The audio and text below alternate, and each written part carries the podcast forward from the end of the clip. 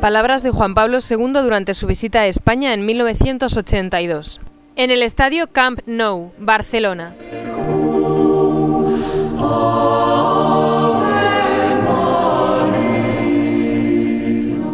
Frente a la problemática del mundo actual en el que vive inmerso, el cristiano no puede menos de adoptar una actitud que refleje el concepto que tiene de sí mismo a la luz de su relación con la iglesia. Consciente de su deber de dar un sentido más humano al hombre y a su historia. El cristiano deberá estar en primera línea como testigo de la verdad, honestidad y justicia.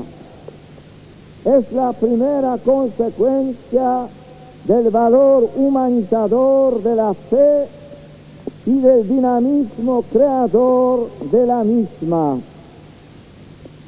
Bien radicado en esa fe y desde una clara y valiente convicción evangélica, no dudará en asumir su parte de responsabilidad para instaurar en Cristo el orden de las realidades temporales. El Hijo de la Iglesia ha de vivir la convicción de que ha de ser cristiano de la fidelidad a Cristo para ser cristiano de la coherencia en el amor al hombre, en la defensa de sus derechos, en el compromiso de la justicia, en la solidaridad con cuantos buscan la verdad y elevación del hombre.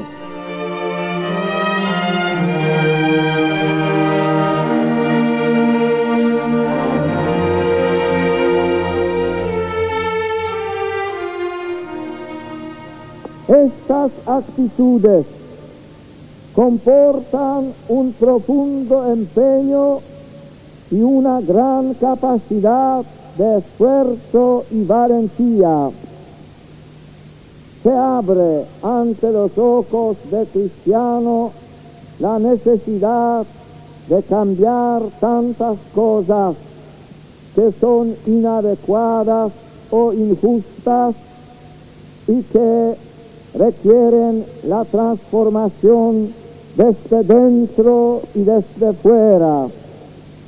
Pero hay un espejismo al que se puede sucumbir querer cambiar la sociedad cambiando solo las estructuras externas o buscando únicamente la satisfacción de las necesidades materiales del hombre. Y en cambio hay que empezar por cambiarse a sí mismo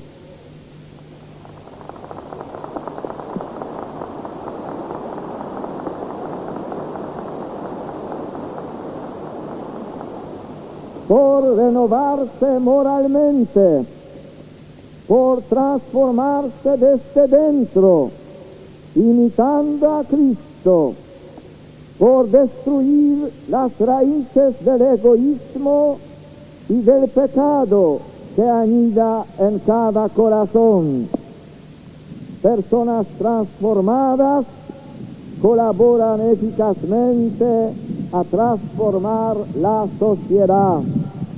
Para vivir en esa actitud cristiana, el Hijo de la Iglesia se siente la propia debilidad y pecado, necesita un constante empeño de conversión y de retorno a las fuentes ideales que inspiran su conducta necesita un constante retorno a su conciencia y a Cristo.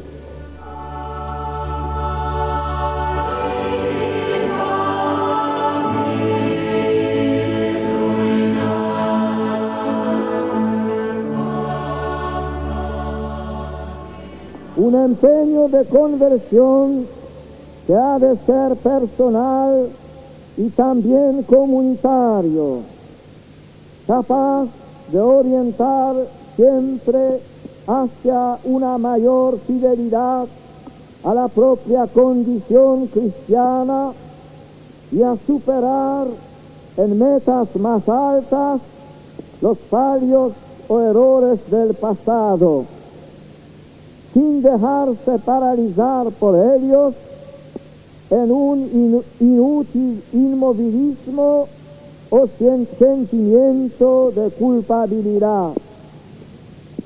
El fallo y el pecado anidan por desgracia en cada hombre, en cada sector humano u organismo compuesto por hombres en la iglesia y fuera de ella.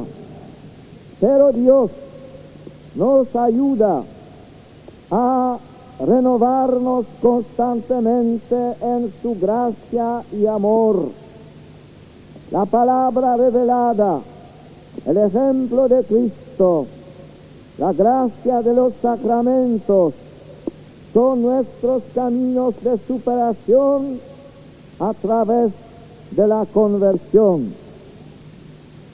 Estas actitudes cristianas necesitan criterios y guías concretos que las orienten de modo seguro, evitando posibles desviaciones. Queréis un criterio seguro, concreto, sistemático, que os guíe en el momento presente, seguid la voz del magisterio y sed fieles al concilio de nuestro tiempo, al Vaticano II, sin reticencias, temores o resistencias por una parte, sin interpretaciones arbitrarias o confusiones de la enseñanza objetiva con las propias ideas por otra. Arranque de ahí el camino de la necesaria unidad querida por Cristo. Así, queridos hermanos y hermanas, vivid vosotros e infundid en las realidades temporales la savia de la fe de Cristo, conscientes de que sea de que esa fe no destruye nada auténticamente humano, sino que lo refuerza, lo purifica, lo eleva. Demostrad ese espíritu en la atención prestada a los problemas cruciales. En el ámbito de la familia, viviendo y defendiendo la indisolubilidad y los demás valores del matrimonio, promoviendo el respeto a toda vida desde el momento de la concepción.